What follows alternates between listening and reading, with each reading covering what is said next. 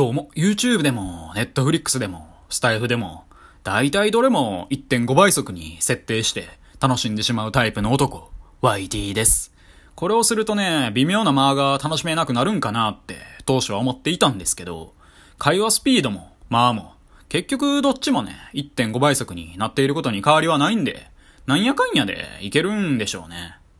って思ってるんですけど、実際のところどうなんでしょう？ただね、一度1.5倍速に慣れてしまうと、もう元の標準速度には戻れないんですよね。そんな葛藤と日々戦ってます。とまあ、こんなことを言っている私の配信は2倍速で聞かれてるんでしょうね。こいつ喋んのとろいなって思われないように頑張っていかなあかんな言うとりますけどもってな感じでかましていけるように裸一貫全裸収録で臨んでいこうかなと思います。はい。今日はですね、ターミネーターの衝撃っていう、そういうタイトルでお話ししていこうかなっていう風に思います。で、まあ、いきなりターミネーターとは全然関係ない話から入るんですけど、クリストファー・ノーランという男をご存知でしょうか？メメント、インセプション、インターステラーなどね、まあ、数多くの名作を世に出した世界的な映画監督ですよ。彼の映画を見てね、私がいつも思う感想はこれしかなくて、内容は全くわからへんと。ただ、何かがすごい。それはわかる。ですね。直近だとね、2020年にテネットっていう彼の作品を見たんですけど、まあ正直ね、全くもって内容わかりませんでしたね。なんならね、途中でちょっと内容むずいし、で、映画館暗いしで、ちょっと寝ちゃいまして。んで、パッて目覚ますと、もうスーパーモデルみたいな超絶スレンダー美女がね、小男にビンタされてて、めちゃくちゃびっくりしましたね。もう暴力反対っていう、そういう感想しかなかったですね。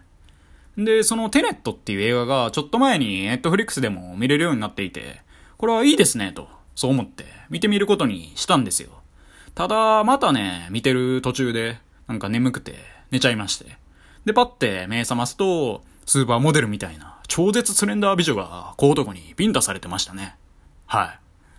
い。で、ここからが本題なんですけど、最近ね、チーズを食べていたんですよね。そしたらね、唐突に T 戦のことを思い出しまして。で、それに導かれるように、初めてね、ターミネーター2を見て、衝撃を受けた時のことも思い出したんですよ。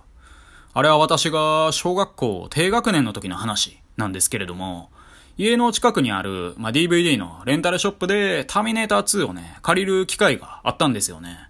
まあその当時ね、まだ1見てなかったんですけど、まあなんでいきなり2から見てんねんって感じではあるんですけど、まあ、1が貸し出し中だったのか、私はね、そのターミネーター2に誘われるように手を取ったんですよね。で、今になって思うのは、叶うことならね、リアルタイムでこの映画をね、映画館で見たかったなっていうことですね。上映された当時ね、まあ、全然生まれてすらいないですし、なんならね、私の母と父はね、多分出会ってすらいないんですけどね。まあ、両親の馴れ初め全く知らないんで、わかんないんですけど。はい。んで、あのね、ターミネーター2にはね、少年心をワクワクさせる要素がもう半端やなかったんですね。ロボットっていう圧倒的ワクワク感。未来から来たっていう、その設定のドキドキ感。そしてターミネーターの固有の能力。私はね、大いに興奮しましたね。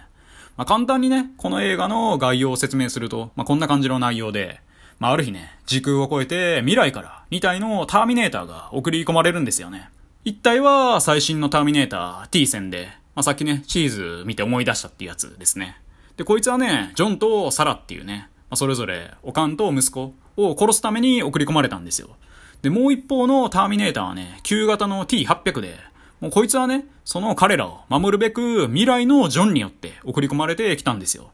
で、このジョンをね、守れさえすれば、もう周りの犠牲なの全然気にせえへん T800 と、まあ、圧倒的性能で恐ろしい火力で攻めてくる T 戦の、まあ、激しい攻防の結果はどうなるんだっていう。そしてロボットである T800 との間に芽生えた友情とはっていう。まあ、そんな感じの映画ですね。で、ロボットをね、プログラミングして、それを未来から過去へ送り込むっていう、その発想にね、しょっぱなから度肝を抜かれましたね。T800 はね、皆さんご存知のアーノルト・シュワルツネッカーが演じてますね。もう、この映画でもね、彼はたくましい肉体美をね、至るところで披露してくれましたね。ただ、T800 はね、旧型なんで、あんまり特殊な能力持ってなかったんですよね。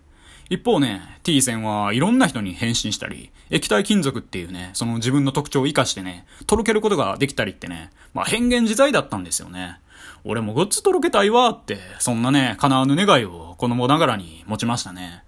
で、映画をね、見ていく中で、いやいや、性能に差ありすぎやろとか、T 洗脳能力チートすぎるやろってね、終始思わされますね。なんでそもそもね、旧型送ってきてんねんって、そういうツッコミは禁じ得ないんですけど、まあ、ボロボロになっても戦い続ける T800 と、いくらダメージを与えてもね、液体金属なんですぐに回復してしまう T 線。それでもね、サラやジョンと連携してね、なんとかその T 線をね、倒すんですよね。